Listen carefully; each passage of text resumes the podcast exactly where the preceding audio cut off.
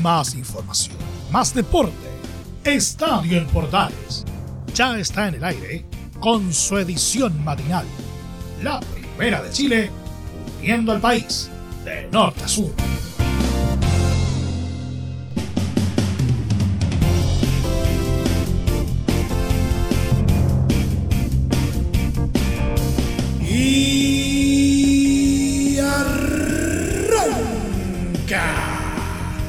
Señoras y señores, ¿cómo les va? Muy buenos días, bienvenidos una vez más.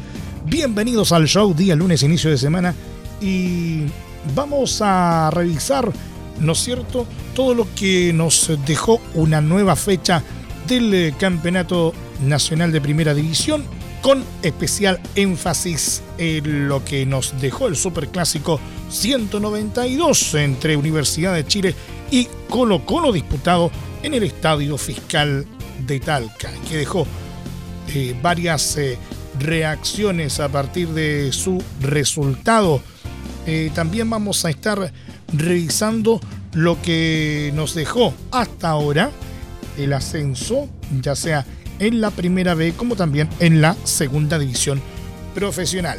Y en el polideportivo, como es habitual, vamos a estar enfocados en esta pasada, en una nueva fecha del Campeonato Mundial de Fórmula 1, donde pareciera ser que el neerlandés Max Verstappen está cada vez más cerca de consolidarse como monarca. Todo esto como siempre en 30 minutos. Arrancamos, se viene una entrega bastante intensa el día de hoy, a todo color y en HD. Como siempre, texto que hemos llamado Estadio Portales. ¡Ay!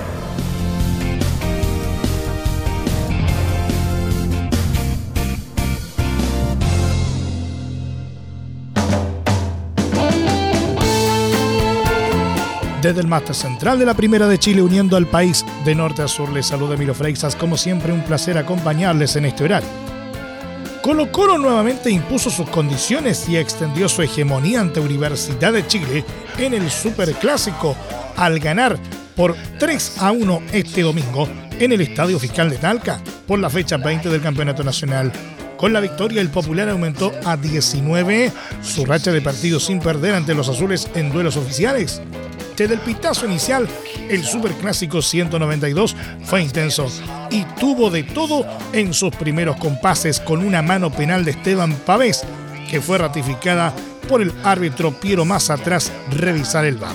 Era la oportunidad perfecta para los azules y dar un golpe tempranero, pero de forma increíble, Cristian Palacios ejecutó mal y la pelota se fue ancha fuera del arco, protegido por Brian Cortés a los 6 minutos. Pese a la oportunidad perdida, la U no bajó la intensidad y continuó con la presión ante una errática defensa de Colo Colo, que perdió la pelota tres veces en fallidas salidas de Maximiliano Falcón, Matías Saldivia y Gabriel Suazo.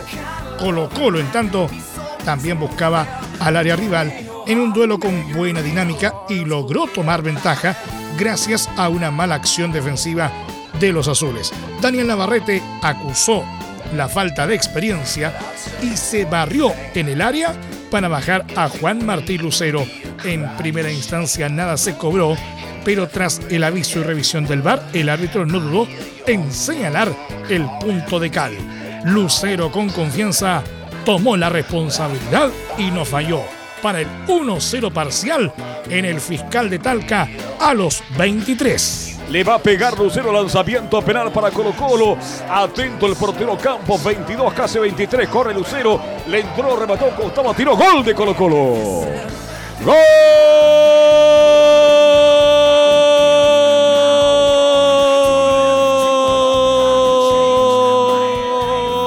Gol de Colo Colo. Gran ejecución de Lucero, corrió el eje delantero goleador, se la jugó todo el portero Campo Félix a la derecha, un remate potentísimo, arras de piso pegado al palo izquierdo y en 23 minutos, 23 minutos, 23 minutos, 23 minutos, Lucero mediante tiro penal, deje el marcador, uno para Colo Colo, cero para Universidad de Chile. Reiteramos Lucero, 23 minutos del primer tiempo. Pese a tener la ventaja, Colo Colo se descuidó y dejó espacios en su intento de aumentar el marcador, permitiendo que Ronnie Fernández lograra la igualdad. Palacios se la quitó a Saldivia al borde de la zona lateral, se la cedió a Ronnie y el capitán de los azules, con un espectacular giro dentro del área, se perfiló para rematar de zurda y decretar el 1 a 1 a los 33 minutos. Atención, me da vuelta, un hombre sobre matado, costado, tiro, gol de la U. Gol de Ronnie. Gol.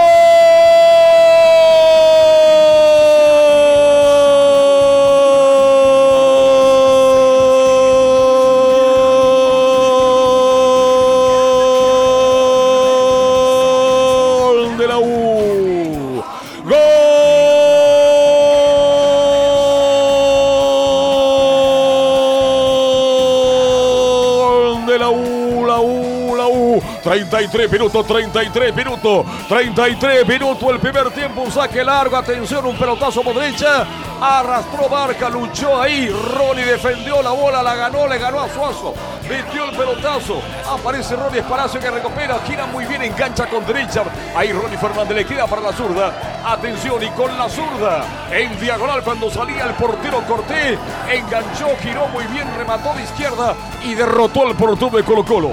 Marcamos 34, 34, 34 minutos. Ronnie Fernández pone de paridad. Uno para la U, uno para Colo Colo. 34 minutos empató Ronnie Fernández para Universidad de Chile.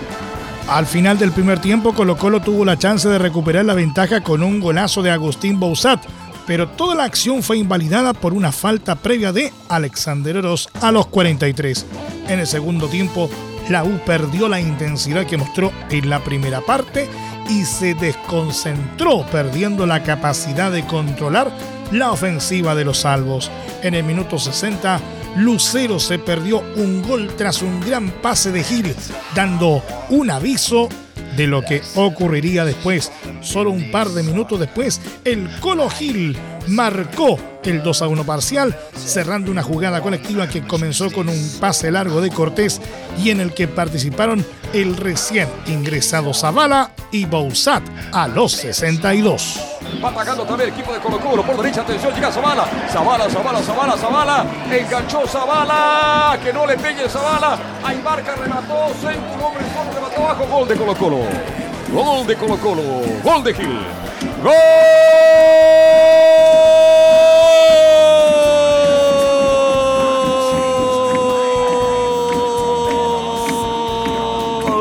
de Colo Colo los errores que comete siempre la defensa universitaria. Una pelota que nadie pudo sacar dentro del área. Ya aparece el juez Gil para poner atención. Para poner en los atención en los 17 minutos. 17 minutos. 17 minutos Gil. Aumenta para el equipo de Colo Colo. Dos para Colo Colo. Uno para la U. En una pelota larga que va sacando el portero de Colo Colo. Cortés Ahí un hombre que habilita esa ojeda. El balón queda para que vaya bien colocado Lucero que habilita largo por derecha para Zavala. Se va Zavala, un parque de diversión por fuera, por dentro. Aguanta el balón. Rebate de Bonsai. Muy solo Gil. Para rematar bajo y cruzado y rotar el portero campo. Reiteramos entonces. 17 minutos. Aumentó Gil para Colo Colo. 2, la U de Chile, 0. En el tramo final, la U otra vez sufrió una descoordinación en defensa y Lucero, sin ninguna marca en el área, remató con un tremendo cabezazo para el 3 a 1 definitivo al minuto 81. Se está ubicando Gil frente a la pelota para levantar el centro. Atento al arquero. Le va a pegar Gil. Le va a pegar el número 5. Se toman todos dentro del área. Está Falcón comprometido en ataque. Atención, le va a pegar Gil. Estamos, atención, 35 minutos. Viene el centro. Gol de Colo Colo. Lucero. ¡Gol!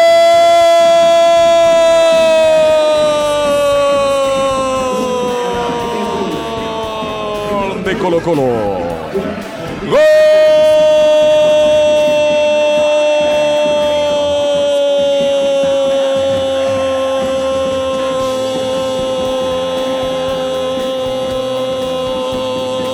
de Colo Colo de cabeza. Vino el centro de Lucero. Buscó una cabeza que pensara que mal parada la defensa. Lucero entró muy solo. Hizo prácticamente de pantalla Falcón. Viene el pelotazo y Lucero lanzándose en semi palomita con un cabezazo, con un buen enfrentazo espectacular. Derrota al portero Campo. Marcamos entonces atención. Estamos marcando 31 minutos, atención. 36 minutos, 36 minutos, 36 minutos del segundo tiempo. Lucero de cabeza. Aumenta para Colo Colo. Colo Colo 3. Universidad de Chile 1. Lucero de cabeza. Aumentó para Colo Colo. Para la U todo terminó de la peor forma ya que en el minuto 85 Bastián Tapia vio la roja directa tras una revisión del bar por una fuerte patada que le propinó al gato Lucero tras el pitazo final, lamentablemente hubo incidentes por parte de barristas de la U que expresaron su molestia lanzando proyectiles y causando desmanes en las tribunas del fiscal de Talca, teniendo que ingresar carabineros para controlarlos. En lo deportivo Colo Colo sumó 42 puntos en la cima de la tabla y le sacó 6 unidades a su principal escolta, Ñublense. La U, en tanto, está duodécima con 21 puntos, con solo 3 de ventaja sobre la zona de descenso que ocupan Antofagasta con 18 y Coquimbo Unido con 16. En la próxima fecha, la U visitará a Unión Española en un estadio por confirmar, mientras que Colo Colo chocará con Antofagasta en el Monumental.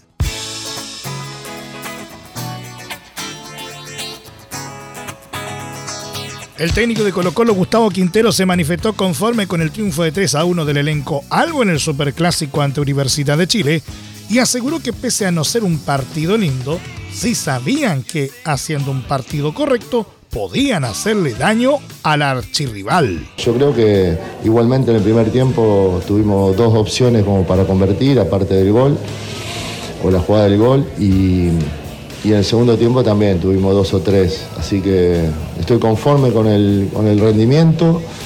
No fue un partido lindo para verlo, creo, no fue de muchas emociones, pero bueno, lamentablemente los clásicos últimamente no salen tan, tan bueno el espectáculo. Pero bueno, hoy nosotros contentos de haber ganado este partido, que era importantísimo. Nosotros hablamos mucho durante la semana que tenemos que jugar un partido correcto desde el sentido de no cambiar nada de, seguir, de empezar de una manera, de una forma y, mantenerla durante todo el partido, porque nosotros tenemos un equipo conformado de hace de principio de temporada, cada jugador sabe lo que tiene que hacer y sabíamos que en cualquier momento el rival iba a cometer errores, porque ellos se están formando, hicieron cambios de un partido a otro, jugaron con un sistema, ahora jugaron con dos delanteros.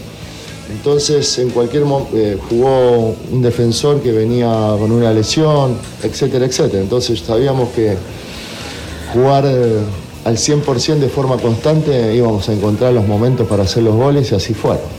No fue un partido, digamos, que tuvieron demasiados espacios, pero sí ese, mantener esa, tener esa constancia de juego nos permitió marcar diferencia. ¿no? Sobre nombres propios, Quintero valoró lo realizado por el goleador del equipo, Juan Martín Lucero. Lucero es muy generoso para el equipo, es un defensor, el primer defensor del equipo, que para mí es muy importante, defiende muy bien y hoy está en un momento con mucha confianza y está definiendo jugadas importantes, ¿no? Importantes. Así que fue un gran acierto traerlo y espero que siga así y que siga, digamos, por mucho tiempo en Colo Colo.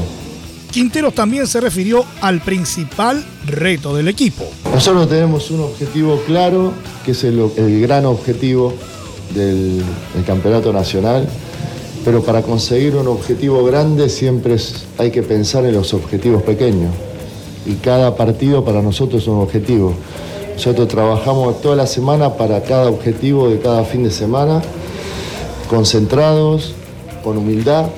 Eh, no tenemos demasiado en cuenta, sí, te da tranquilidad saber que mirás en la tabla y tenés ahora al segundo un poco más lejos, pero eso no te, no te soluciona nada ni te define nada. Todos los partidos tenés que jugar bien, tenés que seguir ganando, tenés que seguir jugando, digamos, para superar a los rivales futbolísticamente y, generalmente el que supera a uno futbolísticamente a otro, generalmente termina ganando en el resultado también. Así que ese es el objetivo nuestro, no, no nos gastamos energía pensando en que si ganó, perdió, nos pusimos todos contentos que perdieron los que venían atrás, pero fue un momento, después tenés que salir a jugar el partido y salir a jugar bien y ganar. Por último, Quinteros bromeó con la posibilidad de seguir jugando en Talca, luego de que, además del Superclásico, Colo Colo ganara la Copa Chile y evitó el descenso. Ahora le decía a los, a los directores que sería bueno jugar muchos partidos acá, como local nosotros. Siempre que venimos nos va bien, así que bueno, es algo maravilloso. Me dicen Talca y, y me gusta porque porque tenemos buenas experiencias acá, haber jugado acá.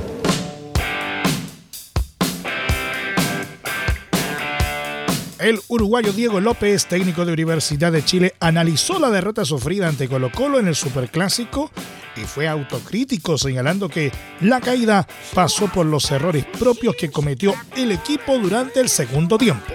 Es un partido donde, como bien dijiste, creo que sobre todo el primer tiempo, eh, se jugó intenso, se jugó como se tenía que, como se que jugar los clásicos. Eh, eh, erramos, un penal, después tuvimos algunas chances, pero lo, importante es que el equipo siguió, más allá que también estábamos mirando el, el penal que cometimos es un error, donde trabajamos distinto.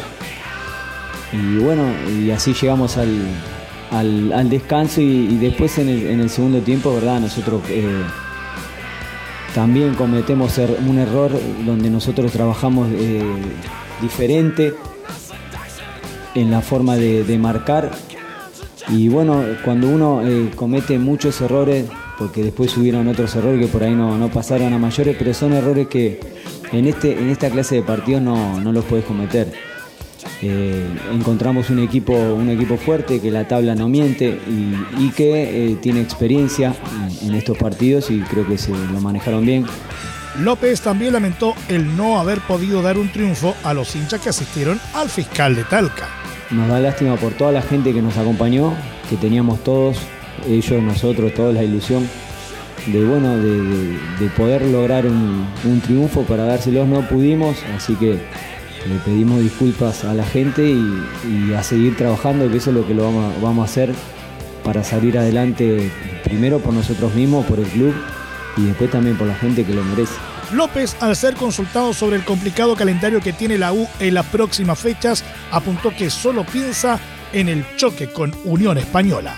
Eh, más allá de todo, nosotros tenemos que, ser conscientes que, que después hay que mirar la tabla siempre, tenemos que ser conscientes de dónde estamos y tenemos que ser conscientes que tenemos que dar todos juntos algo más. Eso es lo, importante que, creo que, ahora vamos a, enfrentar un, rival también difícil, pero tenemos que ser conscientes que tenemos que trabajar y después eh, todo lo que se hace tenemos que llevarlo en práctica y, tratar de, hacer todo lo que se hace en la semana, que eso es lo que nos va a llevar a salir de esta situación difícil Además, se refirió al complejo momento que vive el equipo en la tabla de posiciones, ya que solo está tres puntos por encima de la zona de descenso. Yo pienso en positivo y trato de, hacer las cosas para, el bien. Sé eh, que lo más importante, eh, tengo el respaldo del club, pero ese respaldo tenés que, sobre todo en este equipo, tenés que eh, cambiarlo con resultados. En este momento no se están dando, nosotros estamos trabajando pero ese es un poco lo que uno, lo que uno piensa. O sea, por eso yo dije antes del partido que digo, yo no pensaba en venir a perder, sino la verdad que ni nos hubiésemos presentado. Digo, mirá, si hoy estuviéramos hablando que el partido fuimos eh, un desastre, ahí es difícil después venir a hablar mismo y, y tratar de convencerme yo mismo. También evitó hablar sobre la falta de mejores refuerzos en el pasado mercado de pases. Las responsabilidades son de los jugadores, mías sobre todo, y, no hay que ir a, buscar cosas que no sé, que ya están habladas. Me parece que digo, no, no es el momento de, hablar de todas esas cosas, qué sé yo. Nosotros perdimos la autocrítica, vos hablabas, y nosotros la hacemos la autocrítica, y yo lo dije, que jugamos mal el segundo tiempo, nos faltaron variantes, dijiste, yo te digo que para mí también, Y son cosas que nosotros tenemos que encontrar la continuidad de no solo jugar un tiempo, de jugar los dos tiempos y jugar eh, de igual forma o mejor. Eh, físicamente dijiste yo para mí no, yo creo que fue por ahí el golpe del segundo gol, que creo que el primer tiempo lo aguantamos bien y, seguimos jugando y bueno, llegamos al empate, el segundo por ahí eh, vino de una forma y por ahí no, no encontramos la vuelta de, salir. Eso sí, creo que, pasa un poco por ahí. Finalmente sostuvo que el tema pasa por la parte futbolística. Creo que el, tema pasa por, la parte futbolística. La tabla no miente y, bueno, es esa y la tenemos que mejorar a base de trabajo, esfuerzo y sacrificio. Eso es lo que tenemos que dar. En estos momentos no está alcanzando,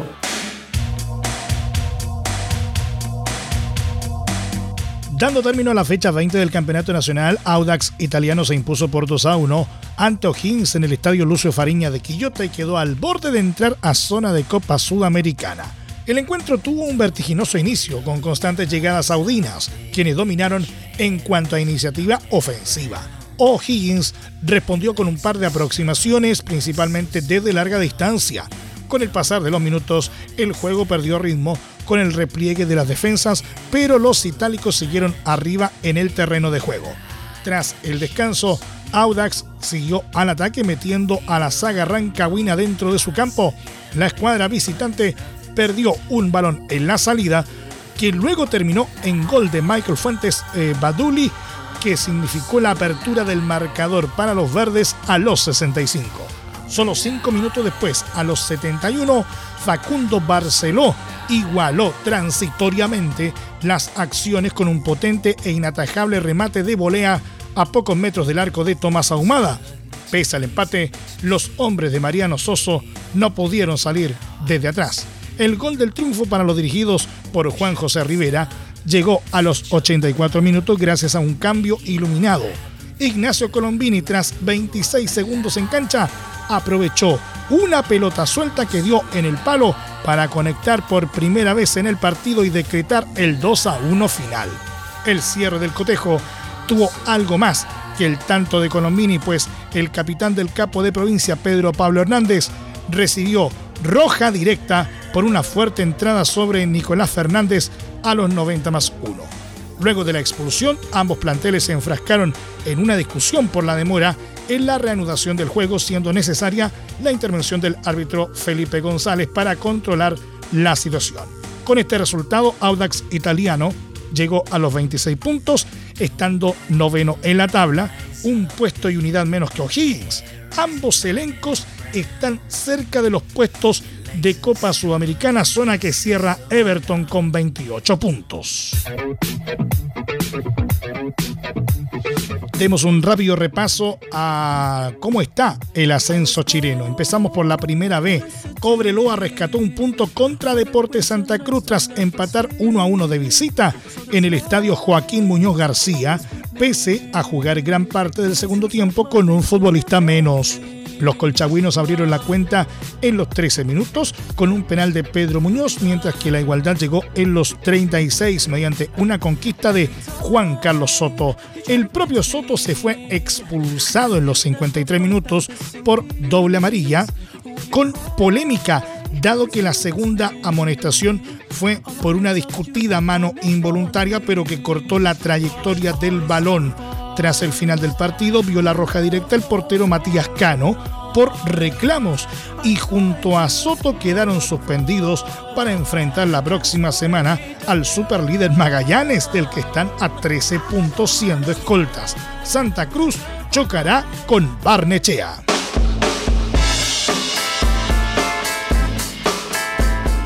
Magallanes dio otro gran paso hacia el anhelado ascenso este domingo al conseguir un exigido triunfo de 1-0 sobre Deportes Iquique en duelo válido por la fecha 22 del campeonato de la Primera B. La victoria para la escuadra de la Academia en el Municipal de La Pintana tuvo que esperar hasta el minuto 89 de partido, cuando Tomás Aranguis marcó el único gol que les favoreció en el marcador. Con el resultado final, Magallanes llegó a los 54 puntos en la primera posición del certamen a 13 unidades de distancia de su escolta Cobreloa, diferencia que les permite seguir soñando con un festejo anticipado con su retorno a la categoría de honor del fútbol chileno. Iquique en tanto quedó noveno con 22 puntos a 5 de la zona de liguilla del ascenso. En otros resultados de la jornada, Fernández Vial igualó sin goles con Deportes Temuco, empate que mantuvo a los aurinegros complicados en el decimoquinto lugar y al Pige lo dejó en el décimo puesto.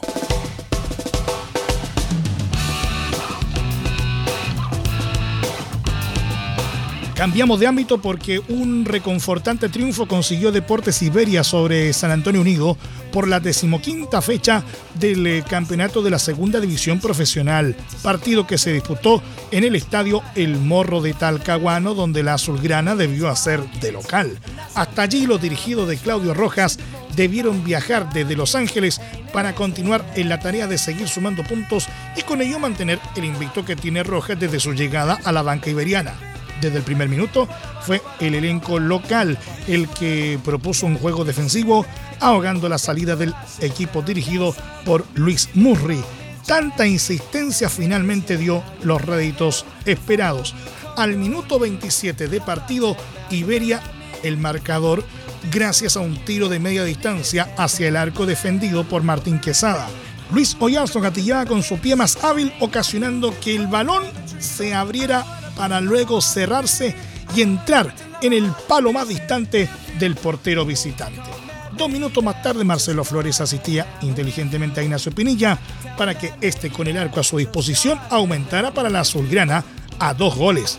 Con el marcador en contra, el elenco del Timón y la Gaviota intentó encontrar rápidamente el descuento. Sin embargo, no pudo superar a una sólida línea defensiva angelina. La más clara de los lilas fue un cabezazo de Rodrigo Gatas que logró contener Jonathan Salvador, quien mantuvo su portería invicta ante el SAU. Así, Deportes Iberia sumó 21 unidades y toma un respiro, alejándose a 7 puntos de los últimos lugares. El próximo rival de la Azulgrana será Lautaro de Win en el Estadio Bicentenario Lucio Fariña de Quillota. Finalmente cerramos con nuestro querido polideportivo. El neerlandés Max Verstappen de Red Bull reforzó este domingo su ventaja al frente del Mundial de Fórmula 1 al ganar el Gran Premio de Hungría, el decimotercero del campeonato, que se disputó este domingo en el Hungaroring, el circuito de las afueras de Budapest. Verstappen, de 24 años, que había salido décimo, logró su octava victoria de la temporada al ganar en Hungría la última carrera antes del receso de mediados de temporada, por delante de los dos Mercedes, el del séptuple campeón mundial inglés Lewis Hamilton y el de su compatriota George Russell y del español Carlos Sainz de Ferrari, cuarto. El monegasco Charles Leclerc acabó sexto en la pista de las afueras de la capital húngara, justo por delante del inglés Lando Norris de McLaren. También puntuaron el francés Esteban Ocon y el cuádruple campeón mundial alemán Sebastian Vettel de Aston Martin, que acabaron noveno y décimo respectivamente en el Hungaroring. Verstappen lidera ahora con 258 puntos y regresará del parón vacacional el próximo 28 de agosto en el Gran Premio de Bélgica en Spa-Francorchamps con una ventaja de 80 unidades sobre Leclerc. Checo Pérez sigue tercero en el eh, Mundial con 173 eh, puntos y Russell desbancó de la cuarta plaza del certamen a Sainz, que es quinto con 156 unidades, dos menos que el inglés. Nos vamos, muchas gracias por la sintonía y la atención dispensada. Hasta aquí nomás llegamos con la presente entrega de Estadio en Portales en su edición AM, como siempre, a través de las ondas de la Primera de Chile, uniendo al país de norte a sur. Les acompañó Emilio Freixas. Muchas gracias a quienes eh, nos sintonizaron por las distintas plataformas de Portales Digital, a través de los medios unidos en todo el país y desde luego a través de la Deportiva de Chile radiosport.cl. Continúen en sintonía de Portales Digital porque ya llega en la mañana al estilo de un clásico, portaleando la mañana a continuación. Más información luego a las 13.30 horas en la edición central de Estadio Portales junto a Carlos Alberto Bravo y todo su equipo. Y eh, no olviden también sintonizar el resumen de la jornada deportiva a las 20 horas en otra entrega de Estadio Portales PM. No se lo pueden perder. Finalmente, recuerden que a partir de este momento, este programa se encuentra disponible en nuestra plataforma de podcast en Spotify, en los mejores proveedores de podcasting y en www.radioportales.cl. Que tengan todos un muy buen día y desde ya un excelente inicio de semana y recuerden, la pandemia no ha terminado. Más información, más deporte. Esto fue Estadio en Portales, con su edición matinal, la primera de Chile, uniendo al país de norte a sur.